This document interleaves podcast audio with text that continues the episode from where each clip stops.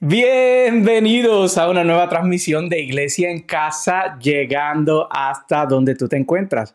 Mi nombre es el pastor Juan Carlos Vázquez y desde Carolina del Norte, desde el precioso estado de Carolina del Norte de los Estados Unidos, quiero agradecerte por tu sintonía, ya que, ya que sea que nos estás viendo eh, a través de la, la en vivo aquí o durante la retransmisión o escuchándonos a través del podcast. Gracias por prestarnos tu atención durante este episodio y espero que sea de mucha, pero que mucha bendición.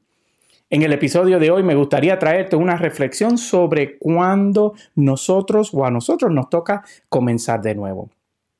Y me gusta comenzar preguntándote cómo te ha ido tu semana. Si te ha ido muy bien, me uno a tu celebración. Y si no es el caso, entonces te invito a que te sostengas de las buenas cosas que te han ido sucediendo a través de la semana. En ocasiones los momentos difíciles hacen más ruido que los detalles tan significativos que el Señor nos regala. Por ejemplo, el que esté vivo nos recuerda que todavía tenemos esperanza. Hay un versículo bíblico que habla de eso y me fascina. Y también el que estés escuchando mis palabras, creo que es la señal, la señal, debo decir, que Dios nos está dando para saber que quiere hablar a tu vida en el día de hoy.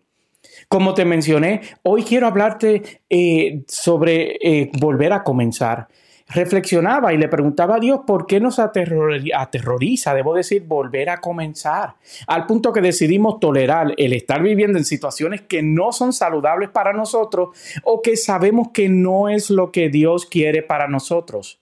Por alguna razón, por alguna razón, y debo decir extraña, nos sentimos más seguros en la aflicción, la angustia o hasta en el maltrato por no atrevernos a comenzar de nuevo. Dios en su sabiduría y misericordia nos dejó plasmada en la Biblia expresiones sobre comenzar de nuevo, para que nos sirva entonces de recordatorio que el comenzar de nuevo es una posibilidad que está presente en nuestras vidas. La primera que me vino a la mente cuando me preparaba para hablar contigo hoy es cuando quiso, cuando Dios quiso sacar al pueblo de Israel de la esclavitud de Egipto. Éxodo 3:8 relata lo siguiente sobre una conversación entre Dios y Moisés. El versículo 8 dice, he venido a librarlos de sus opresores egipcios y a llevarlos a una tierra buena y grande, tierra que fluye leche y miel, tierra en que viven los cananeos, hititas, los amorreos, los ferreceos, los hebeos y los jebuseos. Aunque Dios estaba dispuesto y determinado en sacar al pueblo de su situación de esclavitud y de abuso y de opresión, había algo que era sumamente necesario para lograrlo que creo que puede ser lo que tú y yo necesitamos también en este momento para comenzar de nuevo. El pueblo necesitaba querer comenzar de nuevo. Vuelvo y te lo repito, hacía falta el querer. Dios me ha venido recordando a mi vida ya por varios meses que muchos de los cambios necesarios en mi vida están atados a mi disposición de decidir. Entonces la Biblia relata cómo Dios comenzó a dejarle saber que a dejarle saber, debo decir, que él quería esto para su vida que él quería que vivieran de acuerdo al diseño que les tenía y no sujeto a la esclavitud de una vida que nunca fue lo que Dios quiso para con ellos. Antes de continuar, quiero invitarte a que reflexione sobre qué es lo que te detiene a creerle a Dios y a comenzar de nuevo. En mi vida he comenzado de nuevo en varias ocasiones y si soy honesto, te confieso que en todas me da miedo caminar hacia lo desconocido. Pero también te confieso que en todas Dios al final me ha llevado más lejos a estar más seguros y mejor que mi estado anterior antes de comenzar de nuevo. He comenzado de nuevo en relación a trabajos, relaciones interpersonales, finanzas, servir en distintos lugares e iglesias, también sobre dónde vivo, sobre mi salud. Y quiero recordar esto que alguien compartió esta semana conmigo, una revelación que me impactó mucho. La gloria de Dios nunca fue diseñada para ser contenida en un arca de madera. Asimismo, yo te digo hoy que tu vida en Dios nunca fue diseñada para vivir en aquello que tú sabes, que sabes, que sabes que necesitas dejar atrás y comenzar de nuevo. Hey, no te estoy diciendo que en el proceso todo va a ser color de rosa porque te estaría mintiendo. O que tan pronto te decidas comenzar nuevamente, todo va a cambiar automáticamente. Pienso que caminar hacia lo desconocido puede ser, puede ser que inicialmente te traiga tropiezos y equivocaciones antes de que puedas caminar firme y acercarte hacia, hacia tu destino. También debes de tener cuidado porque puede ser que el miedo se sienta tan fuerte que te den deseos de volver atrás, tal y como le pasó al pueblo de Israel. Ahí mismo en Éxodo capítulo 14 y el versículo 11 y 12 dice lo siguiente. Número 11. Luego se volvió contra Moisés, luego se volvieron contra Moisés diciéndole, ¿no nos has traído para que muramos en el desierto? ¿Acaso no había suficientes tumbas en Egipto para entregarnos? ¿Por qué nos hiciste salir de Egipto? Verso 12. Cuando éramos esclavos, no te dijimos que mejor nos dejaras tranquilo, que era mucho mejor ser esclavo de los egipcios que morir en el desierto. La verdad es que desearon volver a ser esclavos, pero al final ellos no murieron en el desierto, ni tampoco tú lo harás. Mientras te mantengas enfocado en la meta, los tropiezos no te detendrán. Me encanta como Pablo dijo en su carta de Hebreos lo siguiente, allá en Hebreos 11:27, versículo lee el versículo lee de la siguiente manera, porque por la fe salió Egipto sin detenerle, sin tenerle miedo al enojo del faraón y se mantuvo firme, como si estuviera viendo al invisible. Tomó la decisión de mantenerse enfocado en la meta luego de comenzar de nuevo. Oro para que en la historia de, tu vida se escriba algo similar a esto. Que, que diga que a pesar de que, de que lo que implicaba y que requería comenzar de nuevo, te mantuviste enfocado en el invisible. ¿Qué es lo que significa comenzar de nuevo para ti? Mudarte de ciudad, cambiarte de trabajo, comenzar tus estudios, salirte de una relación dañina, darte la oportunidad de amar nuevamente, arreglar la relación con tu pareja o con algún familiar, levantarte de un gran, de un gran tropiezo o una gran caída, comenzar un nuevo proyecto, buscar a Dios y hacerlo una prioridad en tu vida. Quizás es hacer ejercicios y comer mejor o saludable, buscar ayuda, salir de un estancamiento emocional. De seguro, tú sabes qué es lo mejor que, que, que, debo decir, de seguro tú sabes mejor que yo lo que significa comenzar de nuevo en tu vida. Lo que yo sé y te puedo dar fe de esto, es que Dios está bien interesado en estar presente en tu proceso de comenzar de nuevo.